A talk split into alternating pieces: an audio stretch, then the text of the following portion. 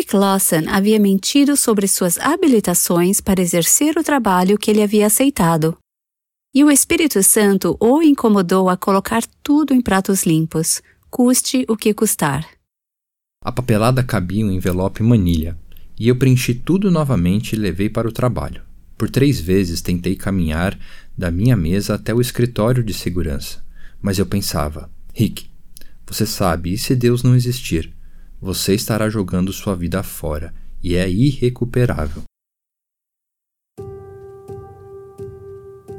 Este é o Aviva Nossos Corações com Nancy DeMoss Wogemuth na voz de Renata Santos. No episódio anterior, Nancy conversou com Rick Lawson, que experimentou um avivamento em sua igreja. Mas depois de ter passado por essa experiência espiritual, algo começou a incomodar sua consciência. Cinco anos antes, ele havia se candidatado a um emprego no campo de defesa nacional e mentiu em seus formulários de segurança sobre o uso de drogas no passado. A pena por mentir? O máximo de 10 anos de prisão ou uma multa de 10 mil dólares.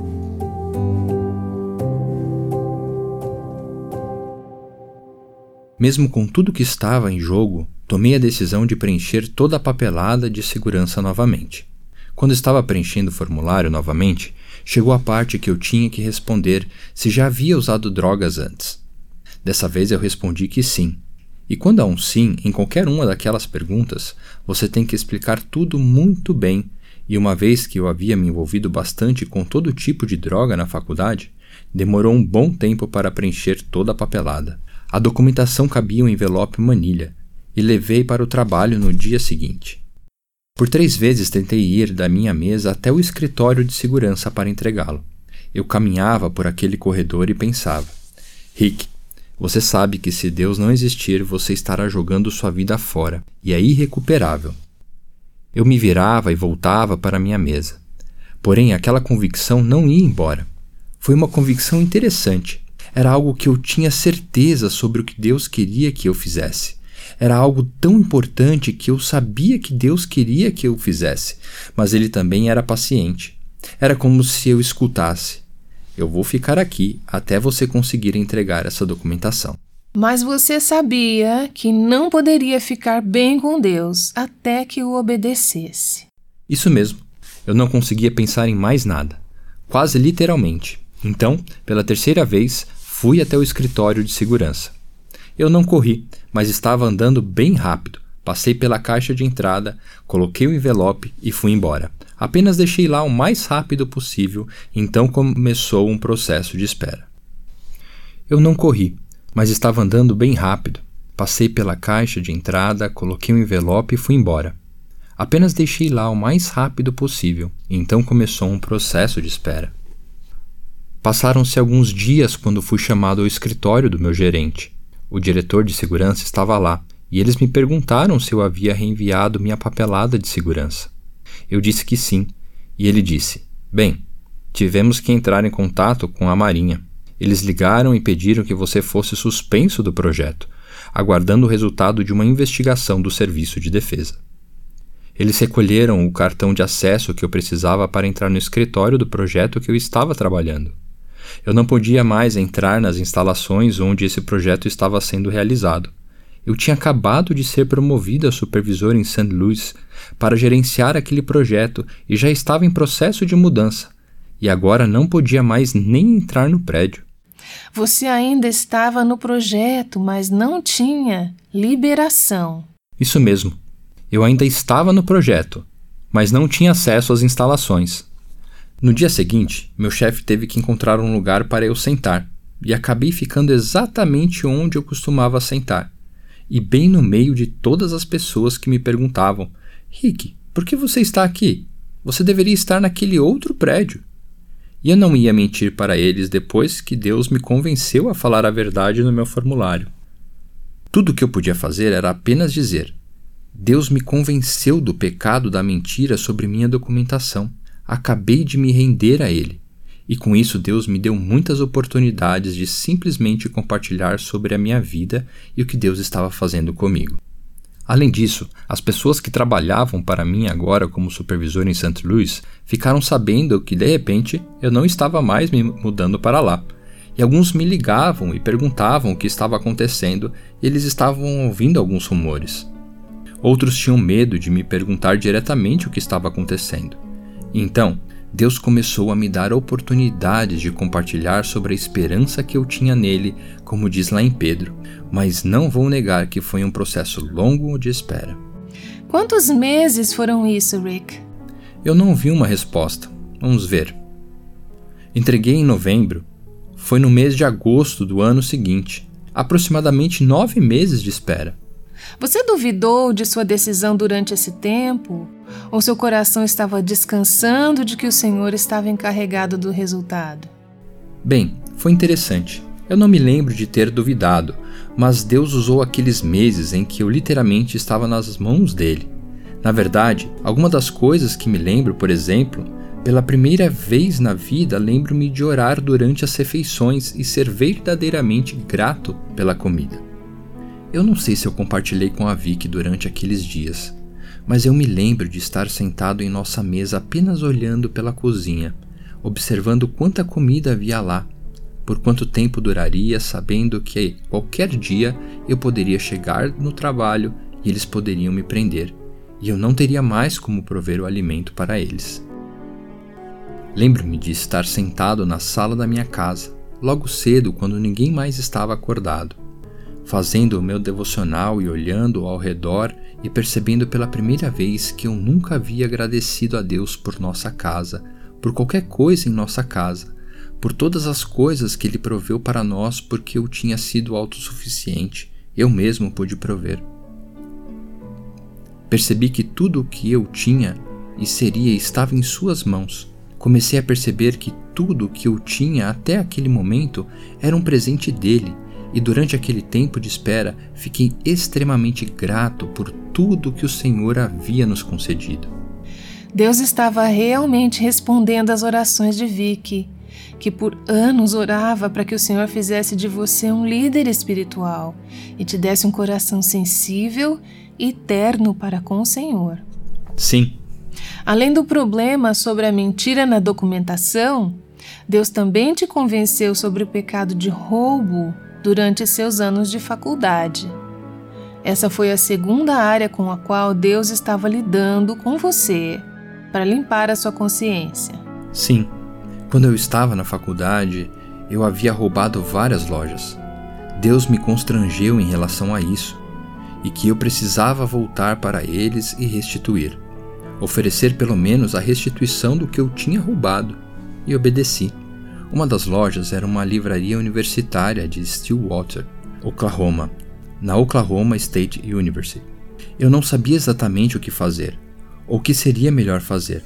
Acabei então escrevendo um pequeno bilhete. O que você roubou daquela livraria? Eu tinha roubado alguns livros e uma calculadora, uma calculadora bem sofisticada. Mesmo com todos esses anos que se passaram, você ainda se lembrava dessa situação? Sim, tinha uma memória muito vívida naquele dia. Me lembrava de todos os detalhes.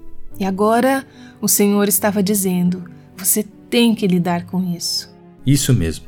Eu escrevi uma carta para a livraria e basicamente disse que recentemente tinha entregado minha vida ao Senhor Jesus Cristo. E ao fazê-lo, ele havia me mostrado quão errado foi eu ter roubado a livraria quando eu era um aluno da Universidade de Oklahoma. Por favor, Aceite esse cheque como pagamento do que eu devo e peço que me perdoe. Assinei meu nome e enviei. Alguns dias depois, recebi um telefonema de um repórter do jornal universitário, o O Collegian, e ele disse: Você é o Rick Lawson? Eu disse sim. Ele disse: Você é o rapaz que escreveu para a livraria e ressarciu o que havia roubado? Eu disse sim. Ele disse: E por que você fez isso? Então, tive a oportunidade de compartilhar o que o Senhor estava fazendo em minha vida. No próximo dia eu estava indo para Filadélfia negócios, e meu único medo era que na publicação de alguma forma descaracterizassem o que eu havia dito, dando a Deus uma má reputação ou algo assim. Eu estava no aeroporto da Filadélfia com um colega de trabalho. Tínhamos pegado um jornal no hotel naquela manhã E quando estávamos aguardando o nosso voo, eu li rapidamente a primeira página e vairei para a segunda página, e de repente vi o nome, Rick Lawson, em negrito. Eu disse: Ah, deixe-me ver o que esse cara fez. Havia um pequeno parágrafo. Dizia essencialmente que Rick Lawson, um ex-aluno de Oklahoma State University, ressarciu a livraria da região. Enviou-lhes uma nota de desculpas e um cheque. Isso na segunda página de um jornal famoso dos Estados Unidos. Quando voltei, recebi vários telefonemas de amigos de infância, com os quais não falava há anos. O que aconteceu foi que o jornal universitário, o O College, publicou a notícia. Eles também entregaram ao jornal da cidade de Stillwater, que saiu na agência de serviços de notícias. Então, o Daily Oklahoma, que em Oklahoma é um jornal que circula em todo o estado, e por fim, estava na primeira página de todos os três. Eu pude ver os artigos que foram escritos. Eles estavam na primeira página e, em todos os casos, imprimiam a nota inteira que eu havia escrito ou parte mais importante da nota e só.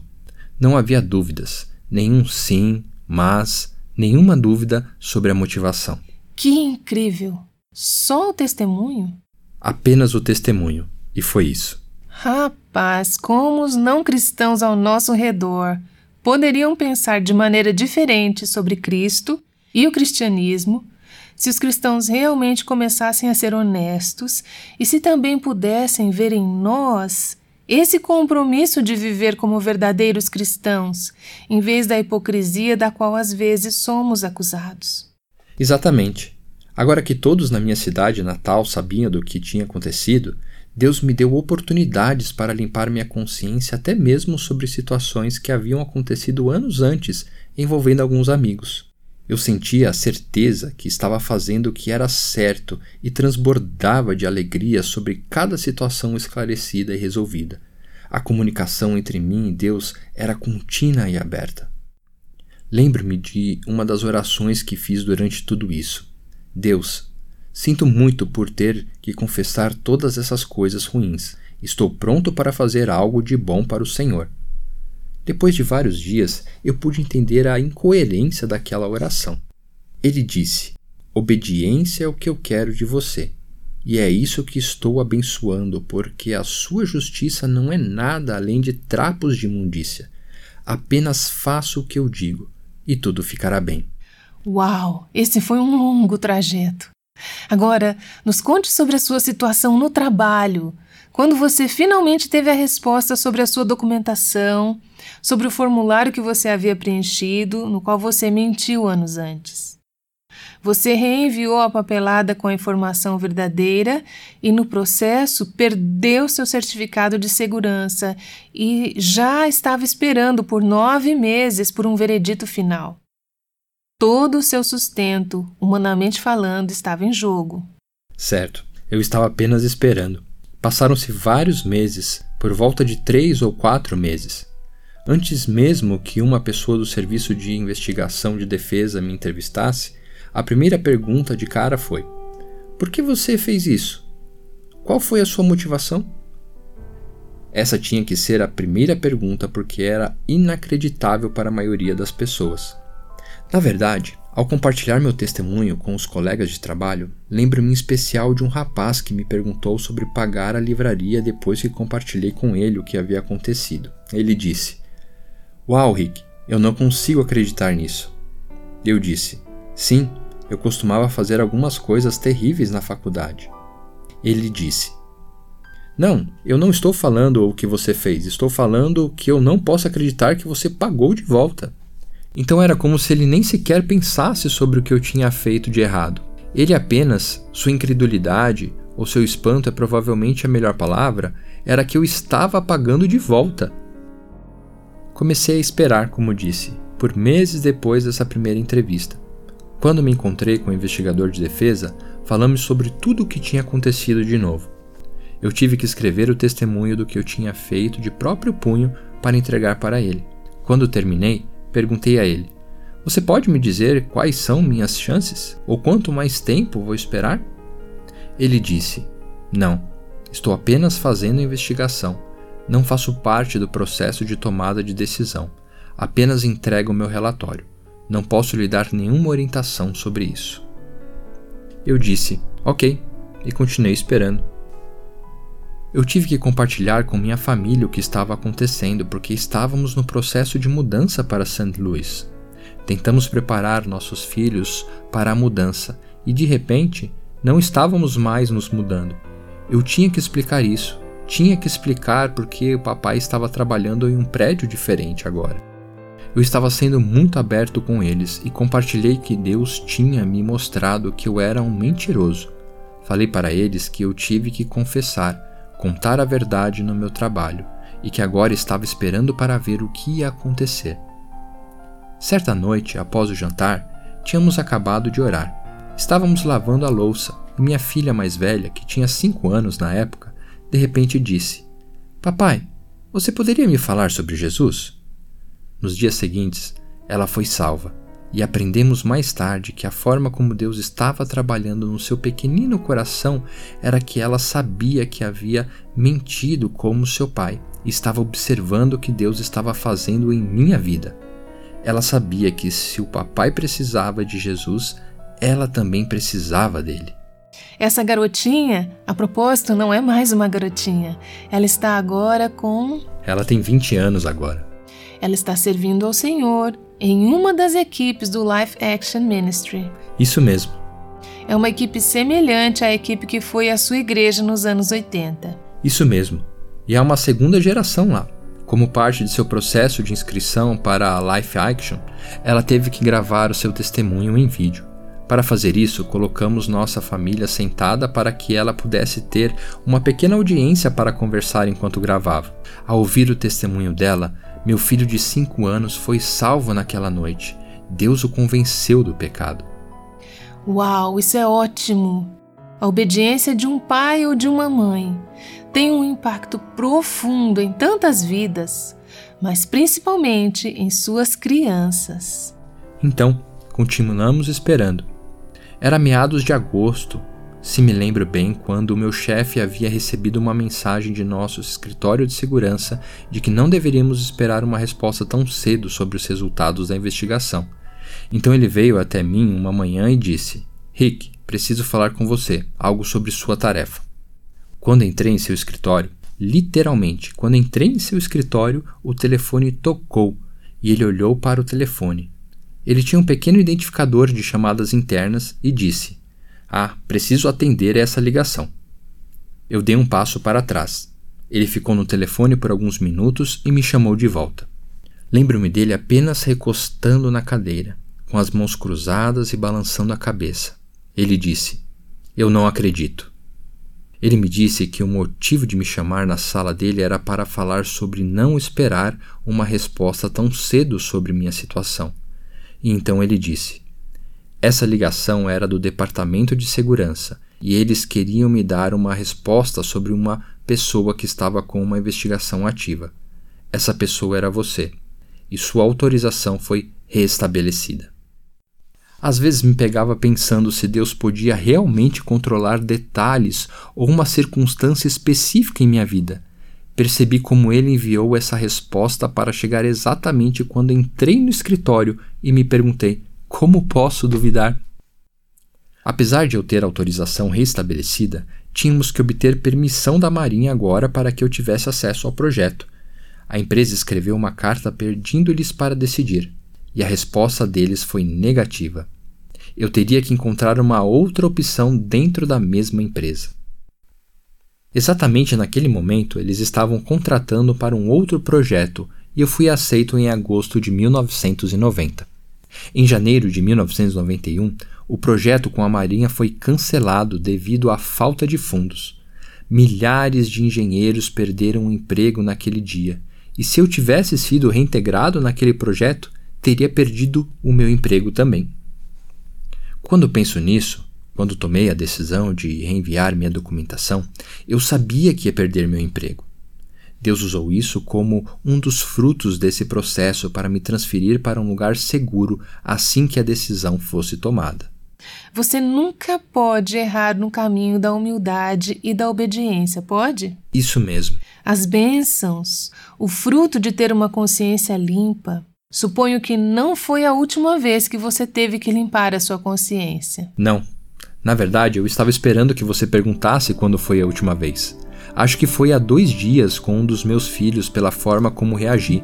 Eu tive que pedir perdão a ele. Você aprendeu a ter o hábito de manter sua consciência limpa? Eu continuo me esforçando a manter essa prática. Por incrível que pareça, passo por períodos em que não me ocorre que uma das razões pelas quais estou passando por lutas em minha vida, seja qual for a circunstância, é porque fiquei ocupado ou algo assim, e meu foco se afastou de ouvir o que Deus queria que eu fizesse específica imediatamente, e depois acabo tendo que voltar e cuidar de algumas situações. Deus é sempre muito misericordioso em me lembrar de manter a minha consciência limpa. Mas eu também sei da importância e da necessidade disso, e que evitar obedecer significa apenas que vou evitar ter esse relacionamento próximo com Deus. Não é algo pontual, é um modo de vida. Isso mesmo, é um modo de vida. Rick Lawson conversou com Nancy DeMoss Wogemuth sobre ser livre.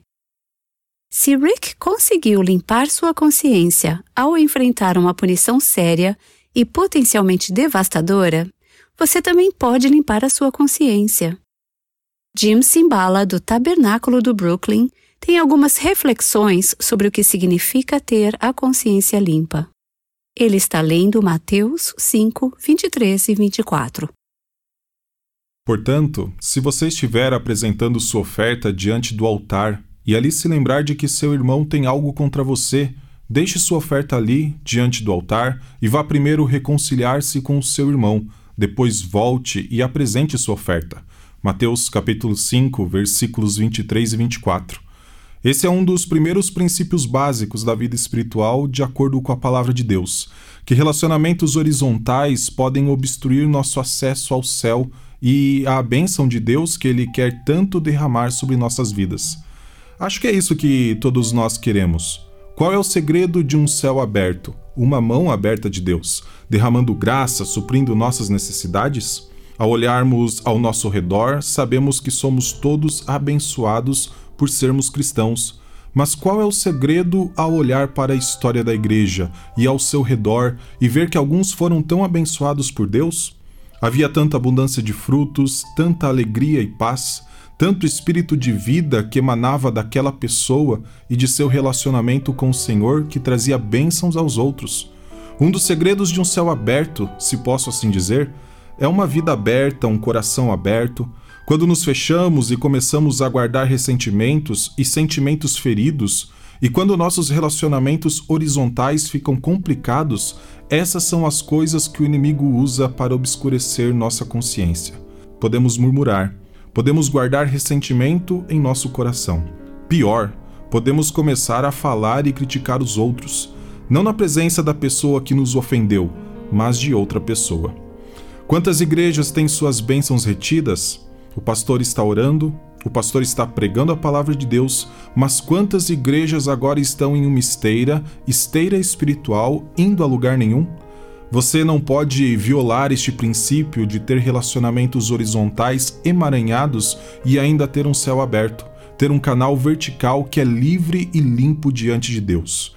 O Senhor nos diz muito diretamente: deixe seu presente ali na frente do altar não entregue, por mais apropriado que esse presente seja de acordo com as Escrituras, ele não será dado por alguém com um espírito que não está reto com o Senhor devido a um relacionamento complicado com outra pessoa. Sua consciência está suja? A mágoa? Então vamos pedir ao Senhor que nos ajude, primeiro para ter a graça de enfrentar essas coisas e em nossas vidas, e depois para poder lidar com elas pela graça de Deus. A outra coisa que eu gostaria de salientar é que se cometemos erros, se falamos de forma inadequada, agradeça a Deus pelo trono da graça. Quando nos aproximamos de alguém para pedir perdão, não podemos focar como eles vão responder, porque a resposta deles pode não ser o que esperávamos. Quando vamos a alguém com o espírito certo e dizemos: Tenho um problema, você me machucou, ou o que quer que seja, eu falei mal de você, Ou o que você me fez incomodou e eu só gostaria de resolver essa situação. Eu gostaria de saber o que você pensa sobre isso. Porque você não pode responder a um assunto até ouvir os dois lados. Quando temos essa atitude, a resposta da outra pessoa será irrelevante, porque fizemos o que é certo diante de Deus. Esse fardo é retirado. Se eles aceitarem o pedido de perdão e a paz for reestabelecida, maravilhoso. Se eles decidirem manter uma atitude errada, deixamos isso com o Senhor, mas agradecemos a Deus porque podemos limpar a nossa consciência e então vamos ao trono da graça e dizemos ao Senhor: Obrigado, porque a única coisa que nos espera esta manhã, enquanto oramos, é misericórdia e graça. As duas grandes promessas vindas do trono da graça de Deus são: não importa o quanto erramos, não importa o que fizemos, há misericórdia para falhas e erros passados contra outras pessoas, ou então, na hora certa, a graça nos é dada simplesmente por nos achegarmos com ousadia ao trono da graça. Essa palavra com ousadia significa falar tudo o que está em nossos corações, como uma criança faria diante de seus pais. Esperando por nós hoje está a capacidade de ter uma consciência limpa perante os homens e diante de Deus Todo-Poderoso, por meio de nosso Senhor e Salvador Jesus Cristo o pastor Jim Simbala, do Tabernáculo do Brooklyn, pregou sobre como manter uma consciência limpa durante uma reunião de oração há alguns anos. Líderes cristãos de todo o país, incluindo a apresentadora deste programa, Nancy DeMoss Wogemuth, se conectaram por telefone para orar por avivamento. Venha também estudar as marcas do avivamento pessoal. Obtenha uma cópia do livro Buscando a Deus. Ele o guiará pelas Escrituras, ajudando você a pensar em áreas de sua vida que precisam de reavivamento pessoal. O livro Buscando a Deus pode ser adquirido no nosso site www.avivanossoscorações.com. Nancy DeMoss Wogemuth conheceu pessoas tão ofendidas umas com as outras que parecia que jamais conversariam novamente. Descubra o que acontece com esses relacionamentos quando o avivamento vem. Aguardamos você no próximo episódio do Aviva Nossos Corações.